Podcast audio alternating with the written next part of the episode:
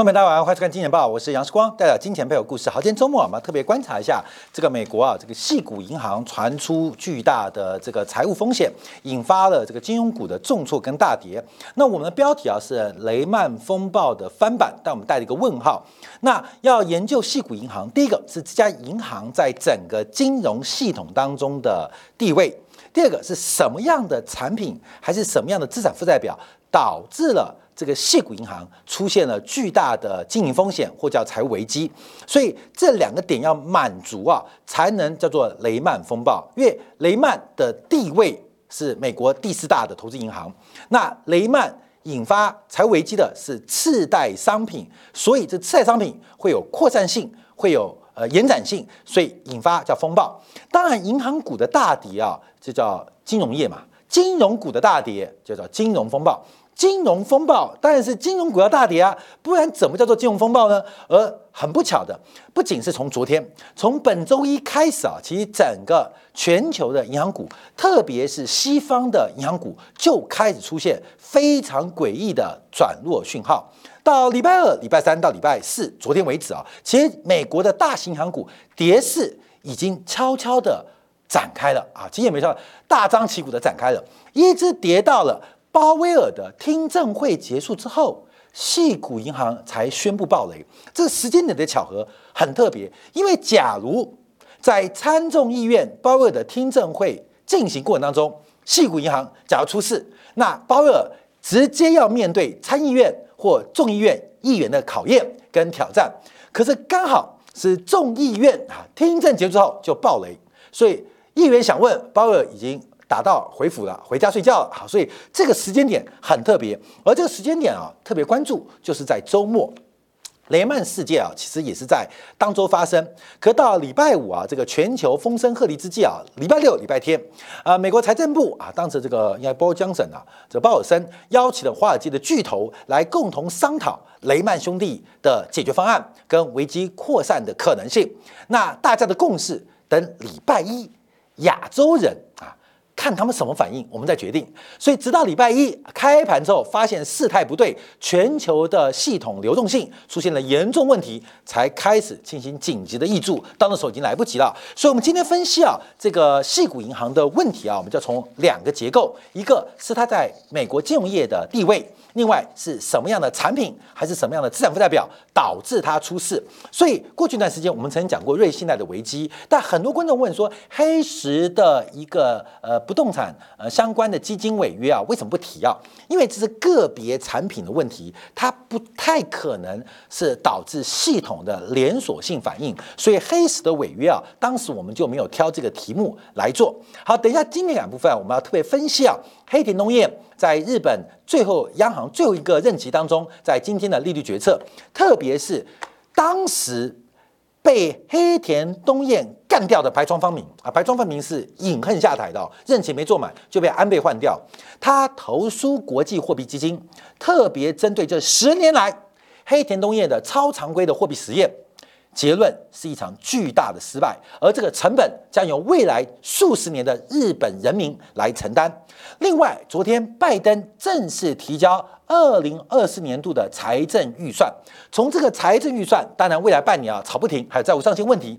可是从整个拜登的财政预算，就也看得出来，美国收缩或收割全球韭菜的时间窗口。其实非常的紧迫，要特别当心。好，我们现在要看一下这个事情啊。好，第一个我们看到，嗯，这个 S V B 啊，啊，西谷银行的这个控股集团啊，目前的评级啊已经被下调了啊，已经被下调了，主要是开始减少。开始去杠杆了，被强迫在资产进行抛售，而且认列了大量的损失。除了认列损失之外，紧急的开始进行了增资跟发行股票计划，试图来挽回客户的信心啊。好，我们先看一下啊，因为这个股价的变化，在两年前、一年半前呢，这股价还一度在七百四十七块。那它的重要性在什么地方？因为它是美国几乎前二十大市值的银行。很特别哦，因为它的资产规模在美国当中在排第四十名，算是中大型银行，但还没有到到大到不能倒。可它的市值却一度接近美国前十大银行的市值哦。好，注意哦，它资产规模是排名第四十，不算小，但也没有大到不能倒。可是它的市值跟股价却一度差点要挤进美国前十大银行股。这代表什么意思？这家银行、这家金融集团其实是整个美国金融业革新开创的急先锋。它的商业模式，它在细股对于高科技的一个这个金流的合作，都是未来新金融的一个指标跟范本。所以，虽然它的资产规模不是大到不能倒，可它的市值却在投资人跟华尔街的追捧之下水涨船高。从过去这一年半当中，我们看股价从七百四十七跌到昨一百零六啊，这市值从最高一度接近五百亿美金，到现在不到。七十亿美金啊，这是最新变化。那在盘前还在做一个大跌的发展啊。好，那么看一下啊，这个新闻开始报道了。因为这个第一个是要出售两百一十亿美元的可销售债券。注意哦，等一下我们要拆开资产端跟负债端观察，让人了解到它发什么事情。我们刚才提到，它虽然不是大到不能倒，可是它是整个金融股的热点啊，跟焦点。那现在手上有流动性的资产。赶快甩卖两百一十亿美元的证券销售之后，大概要赔九趴，赔九个百分点，认列大概十八亿美元的亏损。那主要就是把钱换回来嘛，赶快应付流动性紧张，同时紧急的补强它的股权，所以准备发行普通股跟优先股来募集二十二亿美元。可是这种方法仍然不能挽回。投资人信心更重要，不是投资人信心，而是存款户的信心。等一下我们要提到，因为它的存款户很特别，它基本上有点 to B 的味道。它的主要的资产跟负债表的结构很特别啊，所以主要是要挽回存户的信心，而它目前能不能挽回，看样子非常非常困难。所以碰到了存款流失，还有包括资产减值的问题，导致目前大家对它的经营后市有非常大的质疑啊。所以我们这边先观察啊，先把它在整个金融系统的结构先跟大家做报告，很荒谬跟很搞笑的。其实这家这个系股银行 S V B 啊，它出问题，并不是美国金融系统的问题，而是美国高科技产业出问题。看没有？非常荒谬哦。而这家公司出问题，并不是因为它太过冒险，竟然是因为它太过保守。哦，我们讲两个重点哦。它其实严格来讲，它对于美国银行业的系统重要性，远不及在美国系股的重要性。它在高科技产业的重要性，远大于在金融业的重要性。这第一个。第二个，它不是因为太冒险，而是因为它太保守，才导致今天这个危机的爆发。好，我们就从这边开始开展这个题目哦。我们先看到这个 S V B 啊，因为它是美国第十六大银行，按照市值观察，啊那主要是它是呃这个美国很多 V C 啊 Venture Capital 跟 P 放的一个重要支持科技创新或科创产业的一个很重要的媒介跟这个通道啊这个窗口，所以几乎美国啊有超过一半的一些新创的这个呃基金。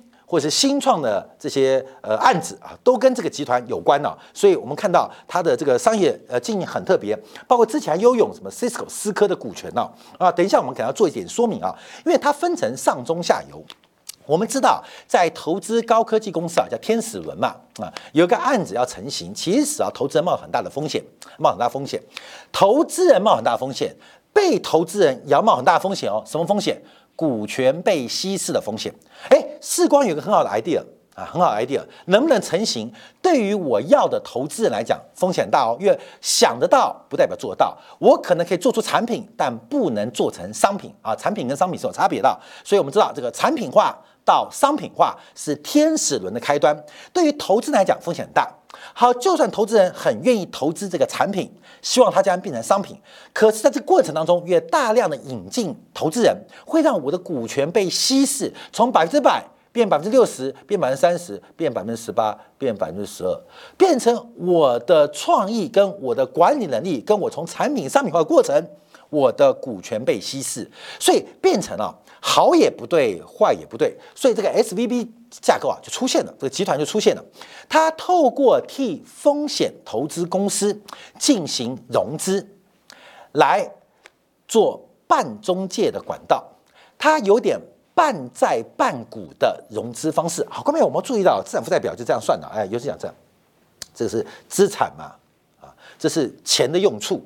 那钱的来来来源呢，就是 L 嘛，负债端，负债端一个是用负债，一个是这个发行股票，有一就两个，所以叫权益融资，一个叫负债融资。新创公司要借负债很难，因为没有抵押品。可是假如多发行股票，那股权被稀释，所以有没有一个中介方法，半股半债？S V B 就扮演这个角色，它既降低了 V C 跟 P E 的投资风险。同时，也让这些新创公司股权被稀释，而且欠缺长期资本现金流的来源。能够得到稳定的保证，所以 S B B 啊，它不仅是做银行，它也有做风投，它本身也有做投资，它中间的防火墙做得非常好哦，不会让这个风投啊或者批放影响到它商业银行这个部门的亏损。可这次暴雷的就是旗舰商业银行出事。好，我再次跟大家强调哦，它不是因为太冒险，而是因为太保守。等一下我们做说明。所以先了解它的业务啊，所以它是个很创新的公司，甚至啊早期开始的时候还没有分行。它不是靠零售业务哦，它不是到处设分行，像什么中国银行、工商银行，转个街头都看到它的分行，不像台湾什么中国信托，像什么国泰商业银行，转个街角到处都是，不是哦，它基本上是一个创新的业务，所以它的资金来源跟资金的投放跟传统金融业务都有做出。更大的突破啊，更大的突破啊，这是一个新创公司啊。好，那我们看一下，我们先看到美国银行股的发展啊。因为从整个美国银行股在过去一个礼拜的表现，特别是昨天跌幅非常大，从摩根大通到美国银行，到富国银行，到花旗集团，跌幅都在百分之四以上。那特别是我们看到零售业务最强的富国银行跟美国银行，跌幅更大。嗯。所以好像奇怪哦，这好像金融系统出现问题了嘛？可是，事关你刚刚讲了，它对于华尔街金融系统影响可能还小于对科技系统的影响啊。所以，我们等下分析哦。那美国这些大银行什么时候开始跌的？问题来了，并不是暴雷开始跌的哦。我们在这个礼拜二吧，三月八号啊，三月八号是今天是礼拜五嘛？礼拜三，礼拜啊，三月七号开始做，礼拜三、五、三月哦，是三月。我们礼拜二嘛，礼拜二、礼拜三、月七号，礼拜二就周二。有人说我们做节目做的很水啊，这个很水应该称赞，因为台语叫就水呀，做的很漂亮。我们礼拜二就真的很水，就水。我们做什么题目啊？当天很多人不理啊，就是全球疯抢美元，LIBOR 狂飙，国库券受着，银行定存单狂发，CD 啊是狂发。我们当时标题这个标题啊，就礼拜二啊，礼拜二，礼拜二。假如我们先看一下这个 S M P 五百金融类股指数啊，就是在这个位置啊，这个位置，美国的金融股出事喽。美国金股出事哦，出事的还不是系股银行暴雷，而是全球缺美元已经缺到疯了。那什么叫缺美元呢？美元有两种形态，你拿美元现钞，这是商品属性；你在美市货币市场调度，那是一个金融属性。所以它叫二元化的结构。我们看到美元非常非常的稀缺哦，从我们礼拜二就特别提到。LIBOR 突破百分之五，创下十七年新高。我们看到国库券被散户疯抢，到银行开始被迫调高 CD，也就是银行定存单的呃这个利率，就看到美元极度短缺。在那一天呢，其实美国金融股就已经有破线的危机哦。我们往下看一下，这是这是哪一家？这是哪一家？嗯嗯，啊，J P Morgan 啊，摩根大通啊，摩根大通一样。摩根，你关门来来来，这是昨天崩跌了。这昨天崩跌了，可是，在我们做节目完的那个晚上啊，那个晚上啊，就三月七号那个晚上，就已经我们做完节目，美股才开盘嘛，那天就开大跌哦，就那天开大跌哦。那这个大跌在整个美元稀缺，其实不仅是系股银行，其实在美国金融业都已经开始出现了扩散啊。所以这 J Morgan，那 J Morgan 这个破线啊，当然你知道头部成型了，我们要特别留意哦。我们从月线观察。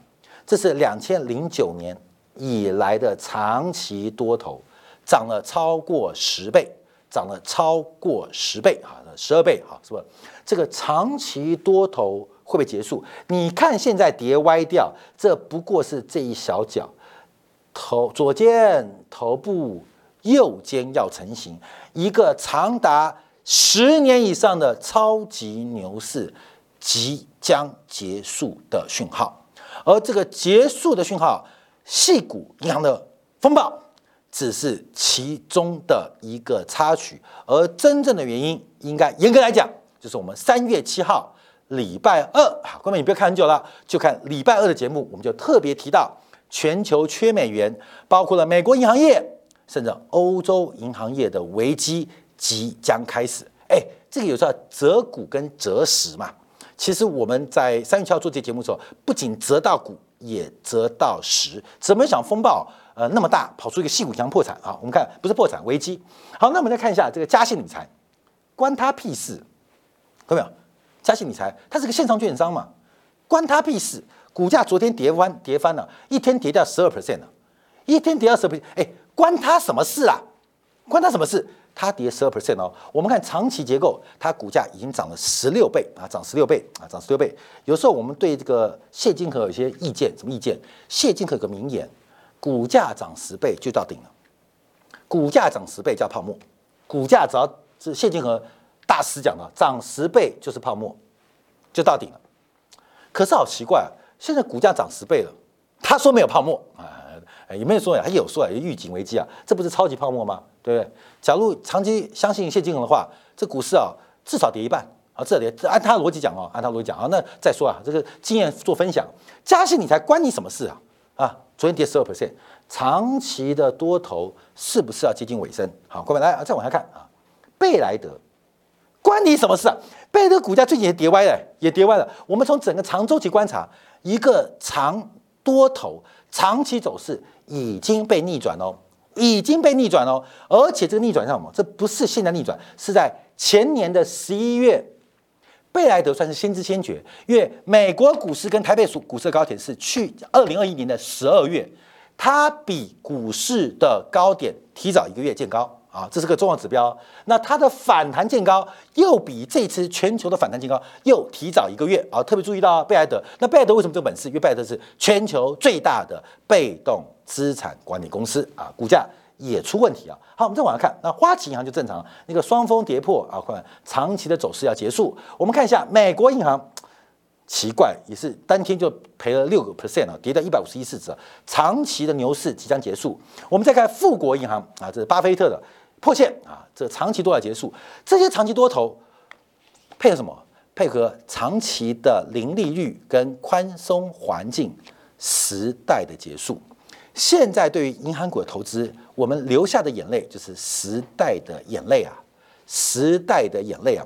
前阵子有人问说，是光这个资金存量、资本存量大的，像保险公司可以投资啊？我就举个例子嘛，国泰金不是要办那个现金增资吗？价格很低哦，抽到人爽歪歪哦，觉得中奖哦。我跟你讲，买在现增价以下啊，一定有这个机会，你会比那些爽歪歪人更爽啊。就是国泰金那个现增价格应该以下就有价值。投资的机会啊，再投就是你要长期投资台湾最大的金融集团国泰金，就把上一次现增价当做天花板，把它当天花板啊，这个记住啊，这我们跟大家做分享过。好，这我们看这个银行的一个变化跟发展。好，那我们现在开始往下看，我再提到要成为雷曼风暴有两个重点，再次强调，第一个它在系统中的地位地位啊重不重要嘛？是不是核心或关键 key point 关键点？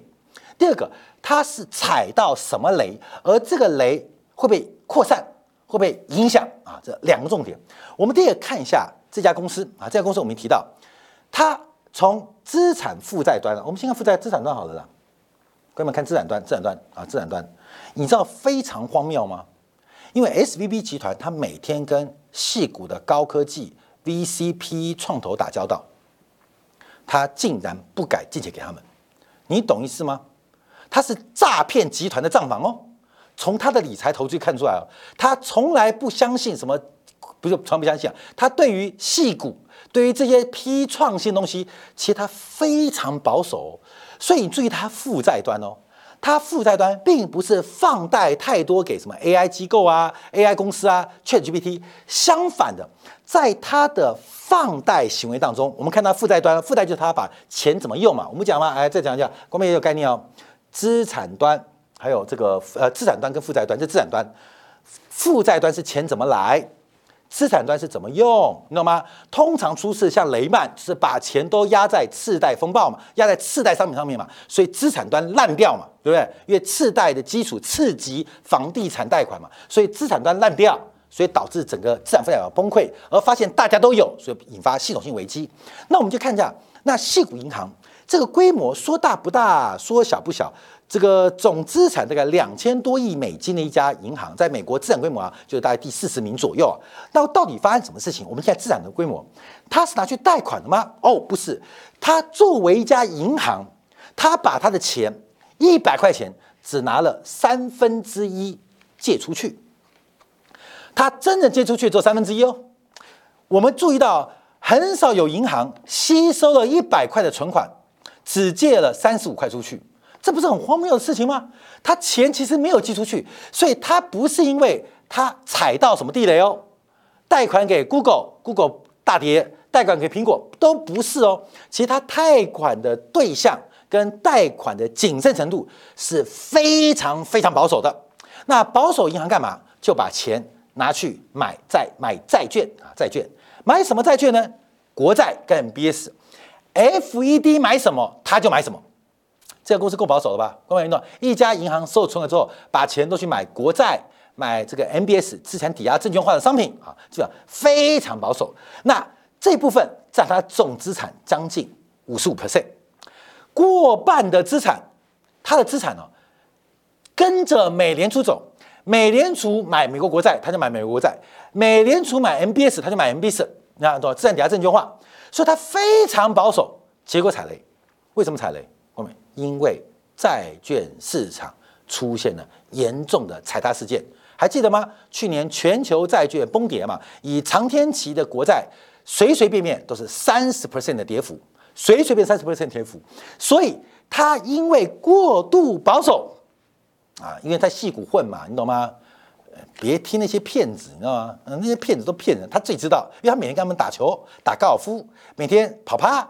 每天吃工作午餐、工作早餐、工作晚餐啊，每天都吃啊。他太了解这群人了，所以基本上他在放贷很保守，他脑袋清楚的跟鬼一样。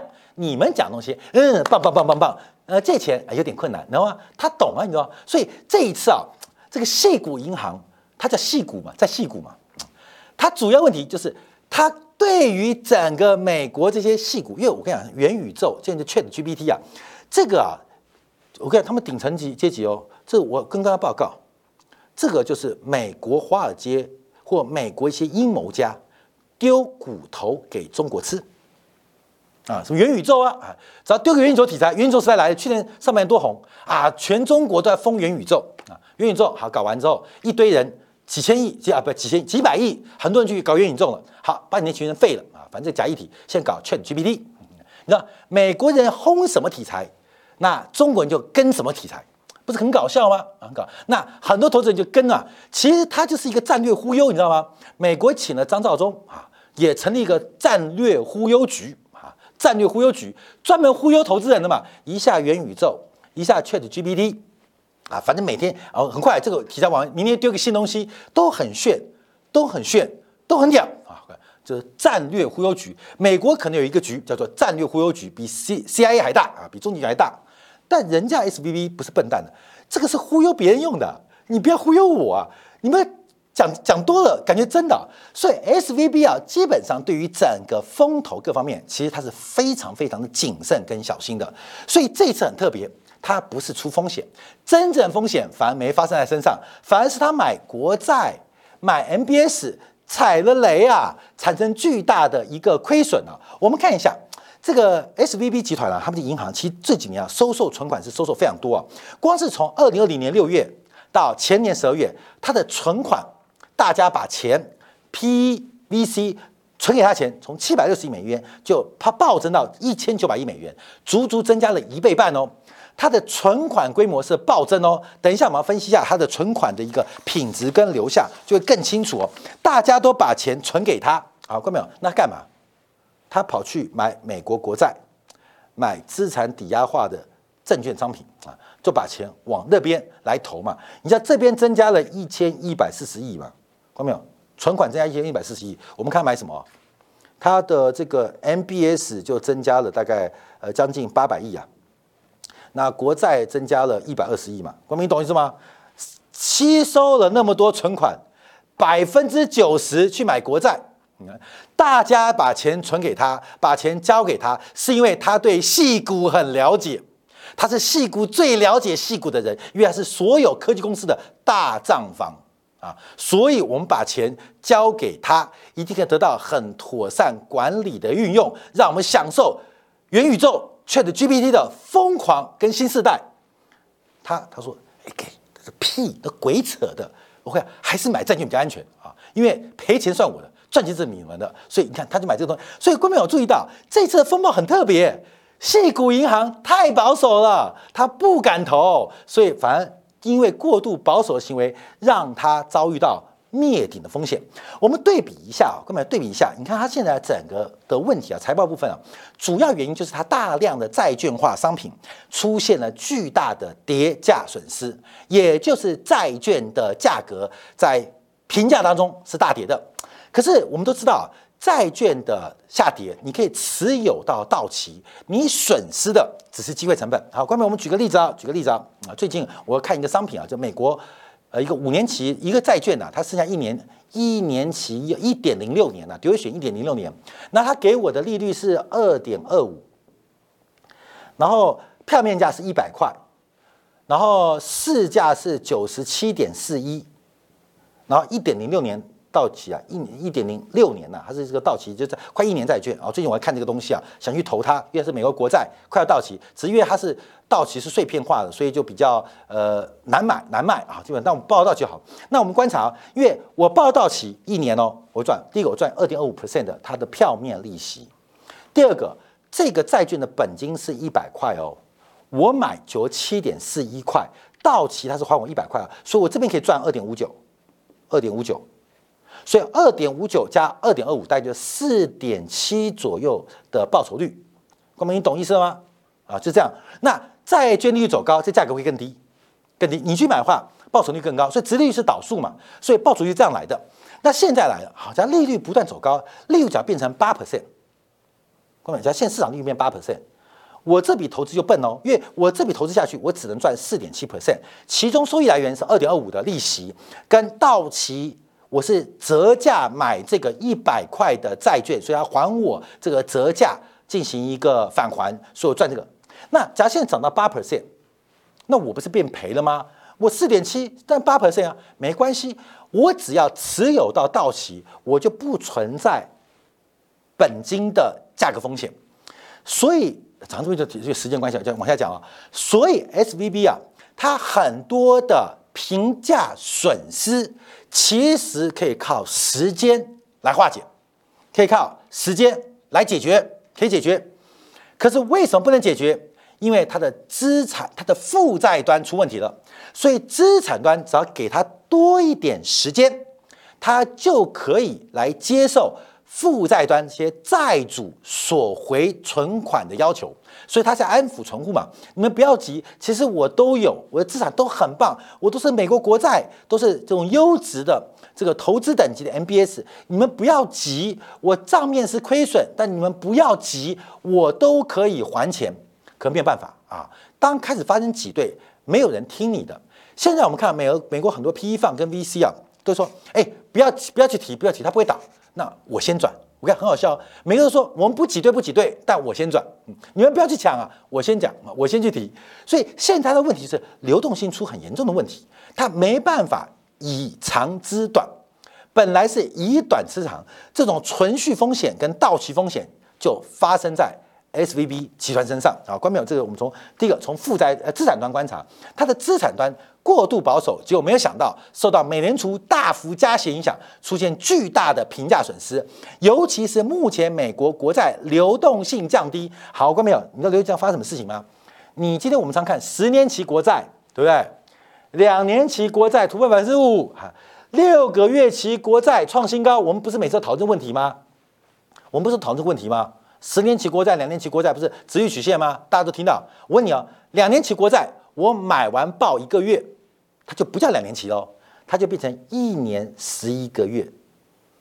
对，一年十哎，怎么有中文英文呢？一年十一个月，那你懂意思吗？各位，它就不是个标准品哦，它不是我六个月的债券，我买了八天，它既不是五个月，也不是六个月，那怎么办？所以债券市场的这个标准化过程非常复杂，所以美债为什么流动性大、吸引人？原因就是有卖有买的卖得掉、买得到，可是面对挤兑的时候。很多的买家就会找你麻烦哦，啊，S V B 哦，你有六个月期的国债卖给我，可是六个月期你报了两天，现银格来是五个月二十八天呢，这个五个月二十八天我要怎么认账呢？你算便宜点好不好？因为不然我去市场买六个月的。它一个十年期国债，可是你买了半年，现在变九年半国债，嗯，九年半国债怎么算呢？啊，各位你懂吗？啊，你懂吗？就是这种这种嫌嫌弃人家的味道，所以它就出现一个流动性风险。我们是比较粗暴的一点解读啊，所以它整个资产在市场甩卖，为什么出现那么大的跌价损失？它既不是长期国债，那短期国债一旦要市场做甩卖，就必然认列已经发生抵押损失，还有市场上交易对手的打压啊。这目前我们看到这是它资产端问题。好，各位没有？那我们看一下负债端，嗯，负债端，负债端，负债端。好，负债端这边，因为 S V B 的负债端很特别哦，全世界没那么好生意哦。它的负债来自于大家都要存款嘛。银行的负债，银行什么负债？欠你钱嘛。那为什么欠你钱？因为你存钱到银行。你存钱到银行，银行不是要还你吗？就银行的负债，所以我们的存款就银行的负债。好，我们注意啊，这家机构很特别，它的负债有百分之三十八是不用付利息的。全天下有这等好事啊！大家存钱给他，不跟他要利息，为什么？因为他是做错位经营。它本身除了是商业银行之外，它有做非常多的风控、风投，还有对风投的财务金流的协助管理运营，所以它很多的存款是来自于大型的 VC 跟批放，甚至这个存款有一点点是信托的味道。我们这样讲啊，就是钱存在这边，这钱不是存，是将来你帮我。看好我要投的标的，你把这个钱该付利息的付利息，该付打扫阿姨的薪资付打扫阿姨，要买拖把的买拖把，所以我钱暂存，将来你帮我代管，有一点点那么信托的味道。我们这样讲，就越讲简单嘛，其实不是那么简单，但我们要讲简单。所以为什么是无息？因为这个钱啊，有点是有别的用途，不是我单纯像我们一般钱闲钱摆着，而这个钱有目的。所以 S V B 啊，它有这个叫做错位经营的能力，代表什么意思？它的负债端成本很低哦，它负债端的成本有将近超不将近超过三分之一的负债免息哦，全是有这等好事，所以代表 S V B 啊经营的非常好。它第一个，它负债端成本就比别人便宜啊。后面我们刚看到有另外一张图嘛，哦来来，这是我们的另外制作人做一个这个图，哎哎在哪边？嗯在哪边？嗯嗯嗯嗯嗯嗯嗯嗯，等下我看在哪边在哪边？这个利息利息利息哦在这边啊这边。因为我们对比一下，这是美国最大银行在美国银行，美国银行。关面我们看一下，这个美国银行的利息支出占收入的比重就很明显哦，差距就非常大哦，差距就非常大哦。你看，就基本上人家利息支出占收比重十六、二十二、十八，它三点八、三点三、二十一，嗯，有没有？这为什么暴增？我们等我讲啊，暴增。以前呢，在二零二二年升息以前，它的利息支出是美国银行的。四分之一，二零二一年它的利息支出是美国银行的三分之一。我们要有一个观念啊，这种大型银行，因为它第一个它有批发业务，它的零售分点又比较多，所以像美国银行、富国银行、摩根大通，通常他们资金成本比较低。啊，懂懂意思吗？资金成本比较低，因为它大嘛，店大欺人嘛，所以我们在存钱的时候，存给什么国有银行啊、国有制银行啊，或关谷银行啊，利率比较低，要欺负你嘛，你懂吗？你存在中国银行，利率一定比较低嘛，你存在台湾的台湾银行，利率一定高不起来嘛？为什么？店大欺人嘛。所以美国银行啊、富国银行，理论上他们利息支出占收入比重都在整个水平之下，结果来个奇葩，S V B，它的利息支出，利息支出。比你低更多啊？为什么？就我们刚刚前面讲这张图啊，过没有？因为它吸收存款是错位的关系。它正在 to B 业务当中吸收了大量的存款，所以我们看到它整个的压力，诶，很棒哦，吸收不要钱的存款去做安全的投资。虽然我是做诈骗的生意，每天大家吹牛吹半天，将来是个元宇宙世界，预估产值会达五十兆美金。呃，这是 Chat GPT，将来 AI 人工智能十年之后会到了数兆美金的市场，看到没有？他都不相信，你知道吗？真正了解的人都不相信，那干嘛就用你们做故事，我吸收便宜的存款啊？然后反正诈骗车手，你知道对吧？就是呃戏股的车手了，车手也有给利息啊？没有嘛？就这概念，根本就懂吗。所以他做的安全生意啊，无息的存款然后买国债，无息的存款买国债，哎，变他这个生意逻辑，这他主要盈余来来源哦。但我们看到，我们看到他的问题啊，是过去这一年多啊，存款暴增。啊，存款暴增，那这个存款暴增当然跟华尔街的热潮，呃跟这个细股热潮有关。可是我们注意到，它利息支出占收入的比重却暴增。为什么暴增？因为全球都在升息，所以它原来负债端的低成本优势，瞬间在一年消失殆尽。而它资产端因为过于保守的 portfolio。在升息情况之下，出现大量未发生的减损，需要提拨，所以负债端拉高，资产端大跌，暴雷啊，暴雷。好，那我们现在要观察，那这个事情是单一事件还是系统性风险？我提到，我们今天下标题叫雷曼风暴发版翻版。第一个是雷曼的地位，第二是雷曼出事情是因为什么产品或什么样的账债结构？现在观察这家系股银行 S V B 集团，其实它对于美国银行业冲击还不大，对于科技业冲击相对比较大啊，比较大，因为它等于把整个金主跟呃被投资方的这个关系带出了一些风险啊，风险啊。第一个这是它的重要性，所以第二个是它结构的问题，而这结构问题就麻烦喽，因为管理是多低的利率。管理是多安全的报酬，现在全世界的金融业都碰到这种麻烦，存款利率暴增，负债成本暴增，而报酬率在大幅下滑。所以，我们之前提到，直利率倒挂，市场资本剥削。为什么？短端是金融业或企业的成本，长端是资产的报酬。过去它是一个正斜率的，所以叫以短资长。现在这个商业模式在长期直率倒挂情况之下，银行收受短天期的存款，负担百分之五的利息给人家，长端只有百分之四的无风险报酬。时间拖越久就赔得越快，时间拖越久就赔得更多。那这问题就不是 S V B 的。所以，细股银行出了差错，为什么在礼拜二的时候，美国银行股开大跌了？细股银行只在这一场大风暴海啸倒下来第一个挂掉的受害者，它并不是唯一一个，唯一一个。所以，我们今天看到细股银行会不会产生连锁性反应？这家银行地位不会，可它发生原因的背后会，而且已经发生在美元稀缺的过程中，这场事情。这个结构性的连锁反应才刚刚开始，让我们纪念三月七号的节目，一个美元稀缺的年代已经悄悄的展开。好，休息片刻，我们要在经典部分再分析一下。第一个，日本央行即将换老大；另外是美国新年度二零二四年的财政预算，你就看得出来为什么美国要升息那么快，因为美国收割全球资本的时间窗口已经迫在眉睫，留给美国的时间不多。